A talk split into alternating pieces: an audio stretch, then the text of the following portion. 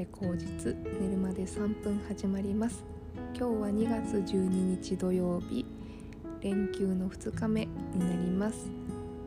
えー、改めまして私のポッドキャストがですねあの3000回再生回数回りましてえーと、おそらくですねほとんどが私の所属しているオンラインコミュニティの方々が聞いてくれてているおかげかなと思うんですけれどもうんと本当にねあのそうでない方も聞いてくださって本当にありがとうございます。こうやって毎日ダラダラとね話しているうんことがあのこうやって聞いていただけるっていうのは本当にありがたいことだなと改めて思います。はい、そしてですね昨日スノーボードハーフパイプ男子平野歩夢くん金メダル取りました。おめでとう。いや本当に嬉しいですね。1日前にあのハーフパイプの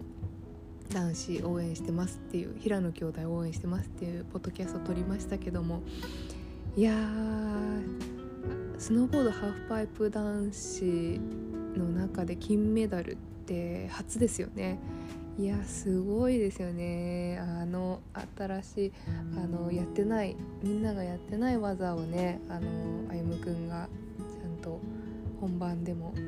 やってきたっていうねもともと高さがすごいんですけれどもあの高さを維持したまま、えー、あの回転数を増やしていくというね本当に素晴らしいなというふうに思います。あとね私はあの同い年にアメリカのショーン・ホワイトっていう35歳のね選手がいるんですけれどもラストオリンピックということであの今回のね大会で引退ということだったんですけれどもショーン・ホワイトって本当にすごいんですよね。あのスノーボードのハーフパイプ界を盛り上げた一人者でありうんもう小さい頃からねスケートボードとスノーボードやっているあの人でうんなんか彼がいなかったらこんなにねなんかこうスノーボードとかスケートボードもですけどあの夢を描くっていうことはなかったんじゃないかなと思います。この競技としてのスノーボードっていうのをすごく盛り立ててくれた一人者だなというふうに思うんですよね。平野兄弟もショーン・ホワイトとあの小さい頃からねショーン・ホワイトが憧れの存在で、まあ、そういう人たちと同じオリンピックに立てて、あの、ま、勝負できるっていうのは本当に嬉しかっただろうなと思うしまあね今回は初めてではないけれどもうんでも本当にラストランであのショーン・ホワイトがねいつもあのショーン・ホワイトって大怪我してもなんか「I'll be back」みたいな感じであの必ず戻ってくる大丈夫みたいななんか無敵の存在でいつも笑顔で笑ってるっていう感じうんなんですよね。でやっぱアメリカってこう成功者があのオリンピアンとかね成功すると結構なんかこう何て言うのかな人生がうん、華やいで方向性を見失ったりとかすると思うんだけどショーン・ホワイトも多分例に漏れずなんだろう音楽活動を始めたりとか会社やったりとかいろんなことでねなんか自分の行く末をこう悩んだりとか葛藤していたと思うんですけどやっぱり戻ってくるところはうんスノーボードとあとうんスケートボード。スケートボードもねあの平野歩夢君が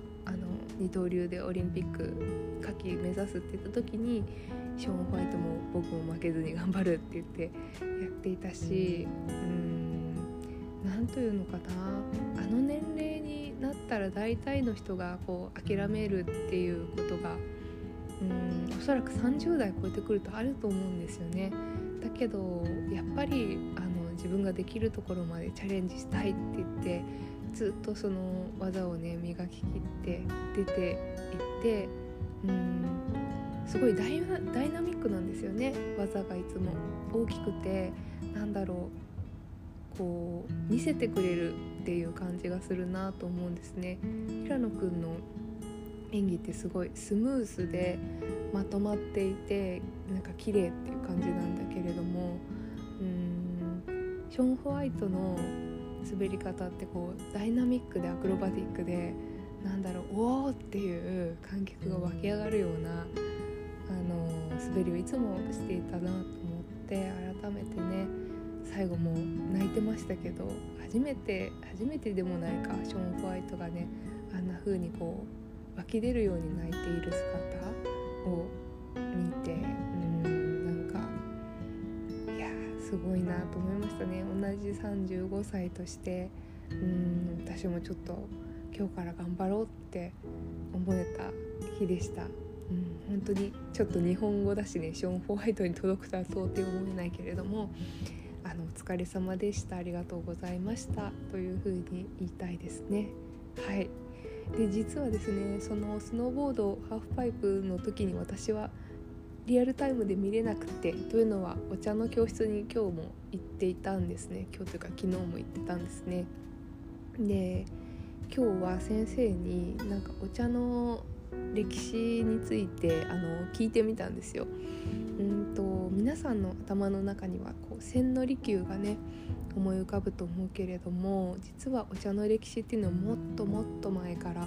うん一番最初はやっぱり中国ですよね。紀元前2700年頃、うん、親王という人が、まあ、お茶は薬として発見した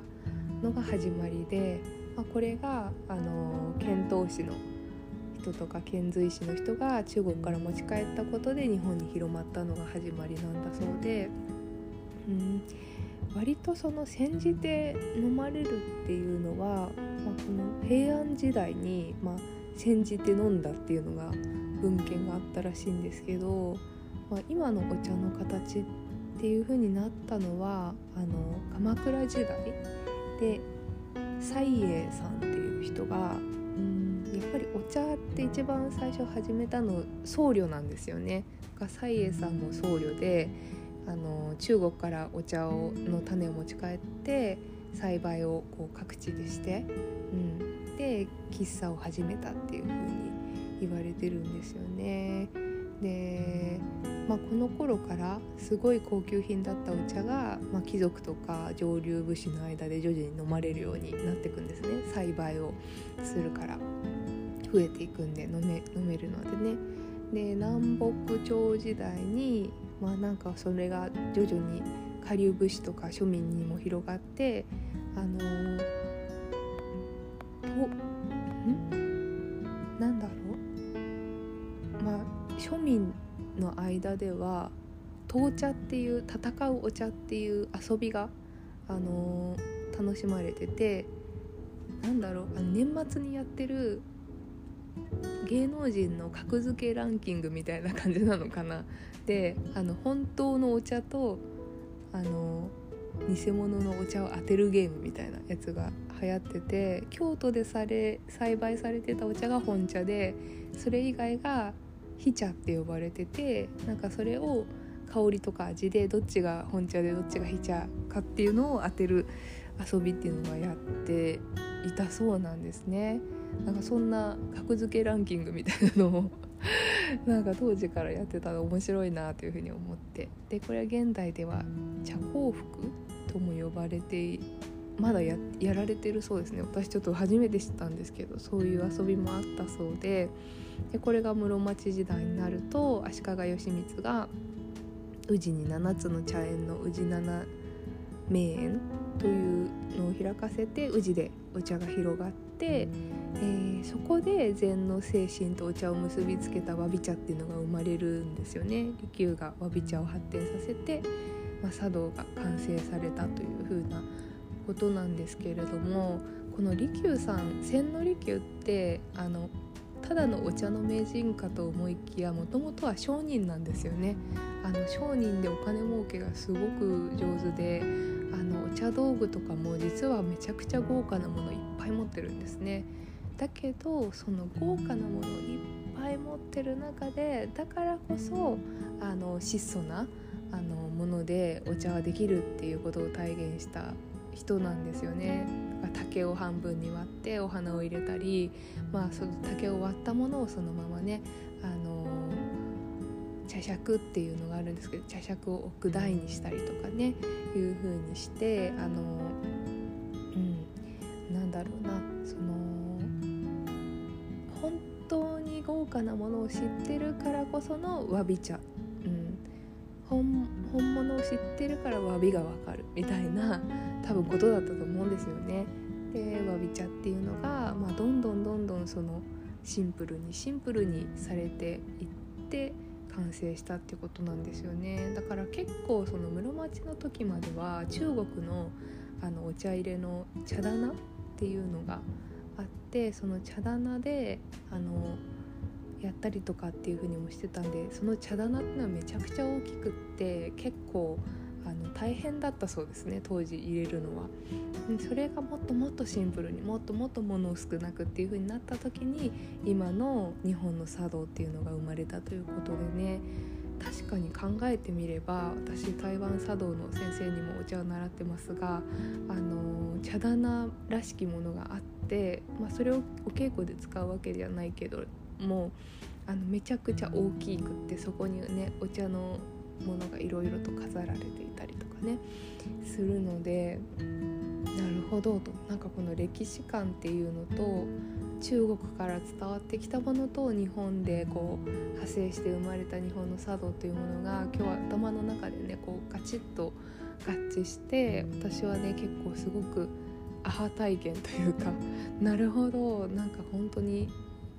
同じ元をたどればここにたどり着くあの中国茶でお茶は薬だと言われてましたねっていうのを聞いて聞いていたけれどもまあここでね原理を知ってやっぱり薬として始まったっていうものが、うん、そういう武士に好まれるものになって、うん、そのねちょっと趣向が変わってきて simplify された時にあの今のなんだろうなお茶っていうものができるようになったと。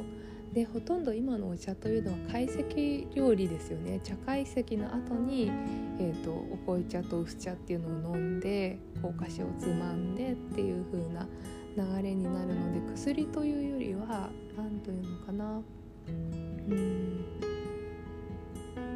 楽しみでもあるのかなというふうに思うんですね。食事とかの楽しみでもあったりうんするなっていうふうにあの思うんですけれどもまあでもお茶室自体はすごくこう自分を振り返る場所だったりとかするのでそれもまたねあの意味があるしあのかけられているお軸とかも禅の言葉とか書かれていて基本的には割とその思想が伝えられていったものなんじゃないかなというふうに思うんですね。あの薬から始まりでもそれは僧があの中国の僧があのお茶を入れるっていうことを始めてそれを日本の僧があの仏教を学びに行った時にそれを教わってあの種を持ち帰ったっていうところから始まるんですけどやっぱその仏教の中の禅の思想っていうのがすごくそのお茶にとってはすごく大事で禅をうん感じ味わい自分の中で振り返るっていう場所がこうお茶をのみ考えるっていう場所だったんじゃないかというふうに思うんですよ。そう考えると今じゃあこの現代でお茶を飲む意味は何だろうとかねすごくこう私の頭の中の思考が、うん、ぐるぐるとねうごめいて自分がお茶を入れる意味とかあのどうしてお茶を今もやるんだろうとかねそういうことを考えさせてくれるとても今日いい時間だったんですね。でその裏側でねオリンピックがやっていてまた新しい歴史がね開いたっていうね。今日はすごく、あの私の中では学ぶこととか感じることがめちゃくちゃ多かったなというふうふうに思う一日でした。あのオリンピックは4年に一度。で4年間積み上げてきたものがこう形になって出た、平野君は4年前は銀メダルだったからそれが金メダルになるまでに、まあ、本当にね、あの、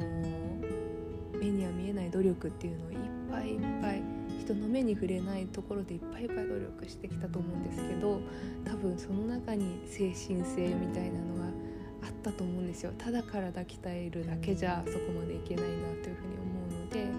うん。かそれを育てた4年間だったのかなっていうふうに思って、うん、そう考えると私の中にもオリンピックはあるなというふうに思います。今から4年後自分がどんな風になっていたいか、う